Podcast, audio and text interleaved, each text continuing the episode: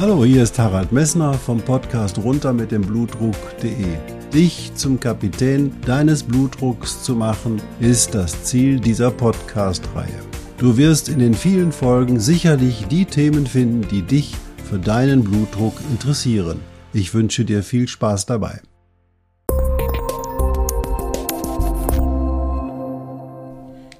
Hallo, hier ist wieder Harald Messner vom Podcast runter mit dem Blutdruck.de. Ich freue mich, dass du eingeschaltet hast. Ja, in der letzten Folge haben wir darüber gesprochen, wie sinnvoll oder auch sinnlos so spontane Blutdruckmessungen zwischendurch sind und ich hoffe, du hast da jetzt eine richtige Einstellung zu gewonnen. Heute möchte ich dir was vermitteln, was nichts kostet, nämlich ich werde dir über die besten Naturheilmittel für deinen Blutdruck berichten. Ich freue mich drauf.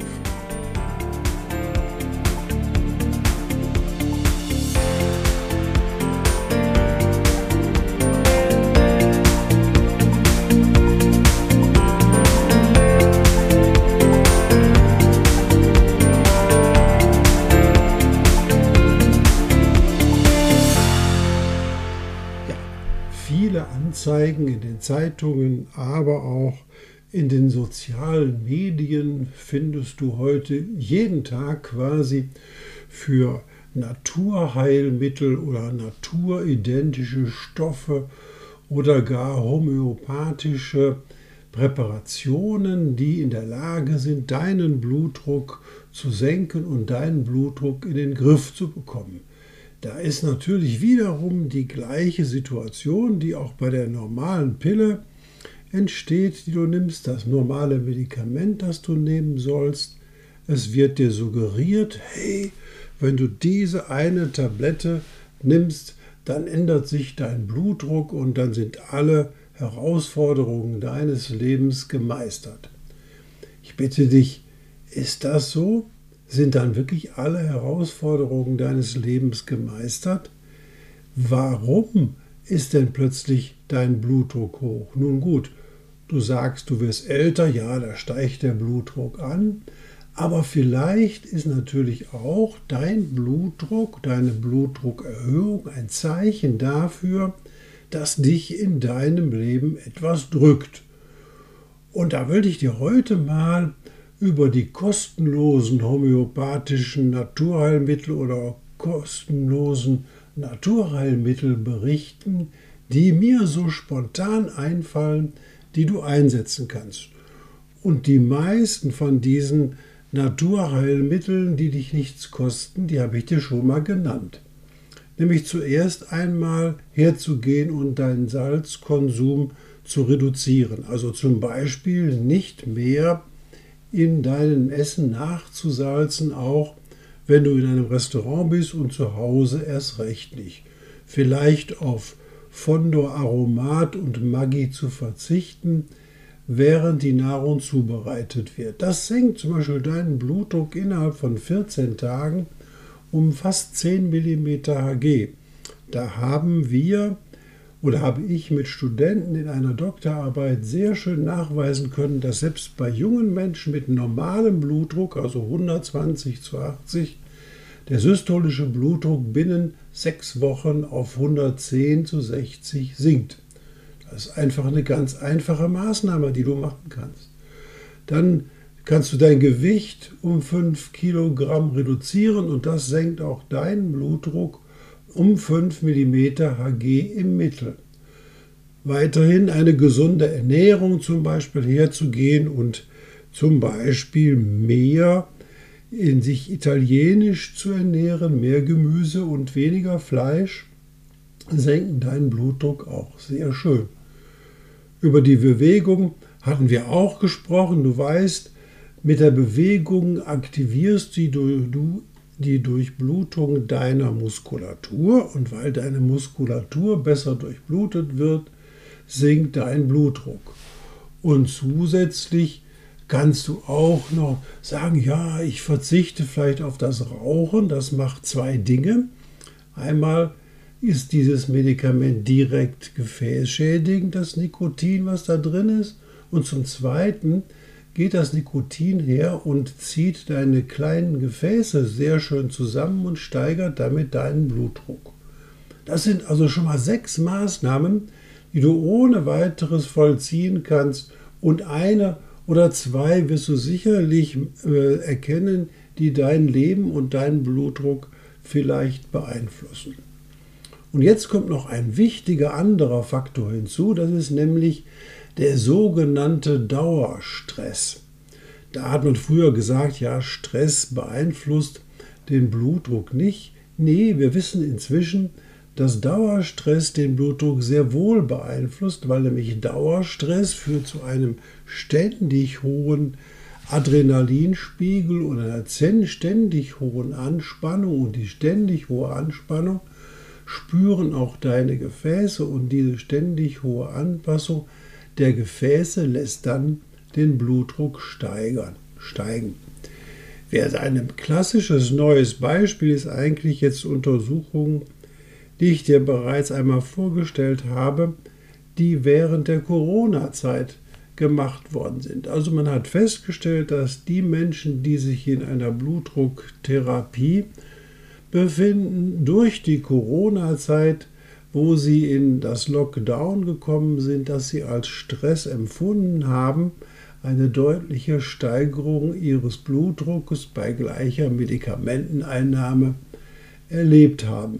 Also Dauerstress erhöht deinen Blutdruck. Da ist die Frage, wie entsteht denn Stress? Stress entsteht immer nur in dir.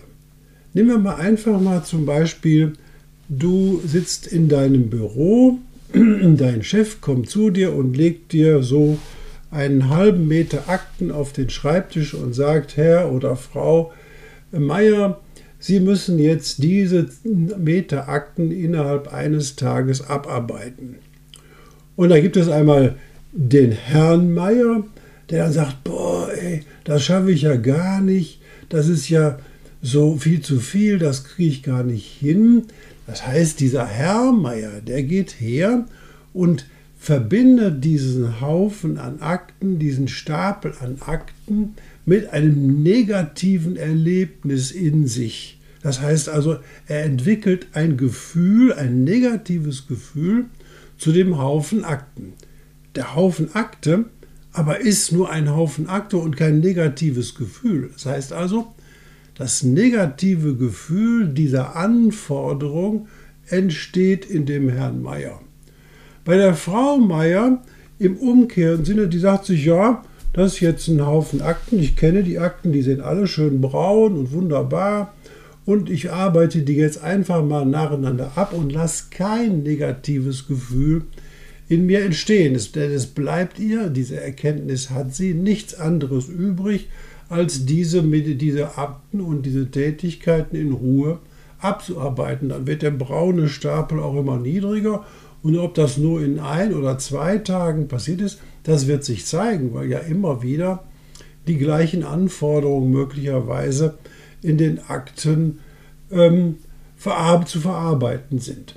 Das heißt, der Herr Meier geht hin und zieht sozusagen eine rote Scheibe hoch zwischen sich und den Akten und die lässt sozusagen seinen Stress in sich entstehen. Die Frau Meier dagegen, die sagt sich, lasse ich gar keinen Stress entstehen. Die empfindet auch gar keinen Stress, die wird auch keinen hohen Blutdruck deswegen bekommen, weil sie genau weiß, oh, das arbeite ich jetzt in Ruhe ab, halte meine Pausen ein und mache in meiner gleichen Geschwindigkeit weiter.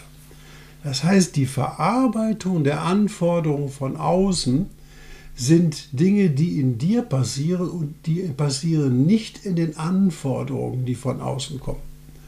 Zum Beispiel der Notarzt, der zum Beispiel hinzugerufen wird zu einem Unfall. Der Notarzt, der erkennt sofort, er muss den Unfall analysieren, der geht her, guckt sich den Erkrankten an und weiß dann ganz genau nach den Befunden, die er erhoben hat, was er tun kann. Während der Mensch, der sonst daneben beisteht, der nicht geschult ist, der empfindet das als wahnsinnigen Stress, was da passiert. Boah, da ist ja jemand verunfallt, während der Notarzt in aller Ruhe hergeht das abarbeitet. Und der empfindet bei diesem Abarbeiten dieses Notfalls überhaupt keinen Stress, weil er genau weiß, ich muss das analysieren und ich kann das analysieren und ich muss und ich werde auch in der Lage sein, nach meinen Künsten dieses Thema zu beheben.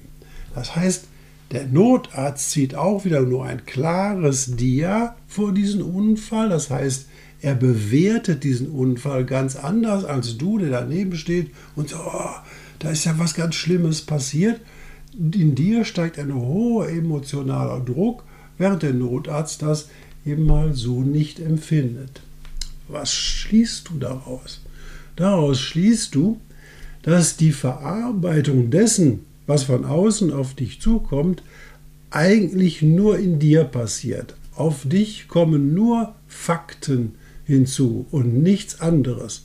Das, was du emotional mit den Fakten macht, setzt dich in den Stress. Also den Stress im Büro, den Stress möglicherweise zu Hause, den Stress mit den Kindern, den Stress mit dem Partner. All das entsteht aber nicht aus den Tatsachen heraus, sondern nur aus deiner Bewertung der Tatsachen.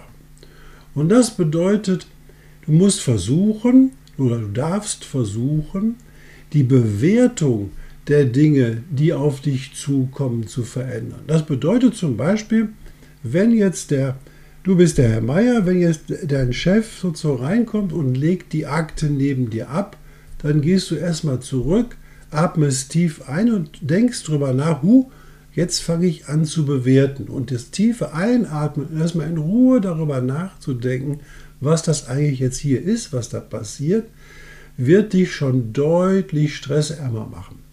Und das sind so einfache Techniken, mit denen du versuchen kannst, zum Beispiel deine inneren emotionalen Reaktionen zu beherrschen, herzugehen und runterzufahren und zu sagen, hey, das ist ja meine persönliche Bewertung, das ist ja eigentlich gar kein Stress, sondern ich mache mir den Stress selber.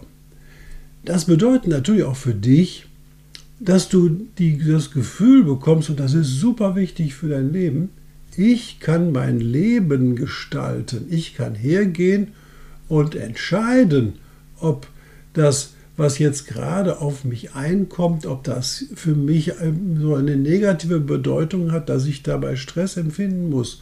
Denn es ist die Bedeutung, die du ihm selber gibst und nicht die, dieses Ereignis selber. Und das führt dich zu einem zweiten Punkt, der super wichtig ist, nämlich das Vertrauen, dass du dein Leben selbst gestalten kannst. Also kannst du auch in die Selbstheilung bezüglich dieser Stresssituation kommen. Deine Bewertung darfst du dir selber aussuchen. Dieses kannst du lernen und jeden Tag üben. Und was setzt Üben immer voraus? Natürlich ein bisschen Disziplin. Das gilt natürlich genauso für die anderen sechs Risikofaktoren, die ich dir vorher genannt habe. Du müsst, darfst ein bisschen Disziplin aufwenden, dass du versuchst, immer wieder daran zu denken, was dieser Stressor oder was dieses Ereignis in dir auslöst. Und je besser du das schaffst, je klarer und je häufiger du das schaffst, desto besser wirst du mit solchen Herausforderungen klarkommen. Das heißt, du musst es nicht zu einem besonderen Ereignis in deinem Leben kommen lassen, damit erst deine Haltung geändert wird, sondern du kannst mit Disziplin sozusagen dieses Ereignis verhindern, indem du einfach hergehst und dir bewusst wird, was die Dinge, die im Außen da passieren, mit dir machen und was du mit den Dingen machst, was viel besser, besser ist. Ne? Und eins ist auch noch ganz wichtig. Gewiss ist ganz sicher, dass du etwas ändern muss, damit sich in deinem Leben etwas ändert. Dein Blutdruck ist durch deine Lebensführung, durch dein Leben jetzt aufgetaucht und du kannst von der Gewissheit ausgehen, wenn du nichts änderst, kannst du auch nicht erwarten, dass sich in deinem Leben auch gesundheitlich etwas ändert. Und das ist einfach der Schlüssel zu einer Achtsamkeit für dich selbst. Frage dich, wenn ein Symptom in dir auftritt, wann ist es aufgetreten, welche Organe sind da beteiligt und möglicherweise was habe ich da für Schmerzen und was habe ich in dieser Zeit vorher erlebt und was will mein Körper vielleicht damit sagen. Was habe ich dir heute erzählt? Ich habe dir heute mindestens sieben kostenlose Naturheilmittel vorgetragen, die du für deinen Blutdruck zur Verfügung hast. Da brauchst du keinen Cent vorauszugeben, da brauchst du nicht auf naturidentische Stoffe zurückzugreifen, diätetische Ergänzungspräparate, die möglicherweise einen Haufen Geld kosten. Da darfst du nur auf deine Bewusstheit und dein Bewusstsein und deine Achtsamkeit zugreifen. Und ich wünsche dir viel Spaß damit.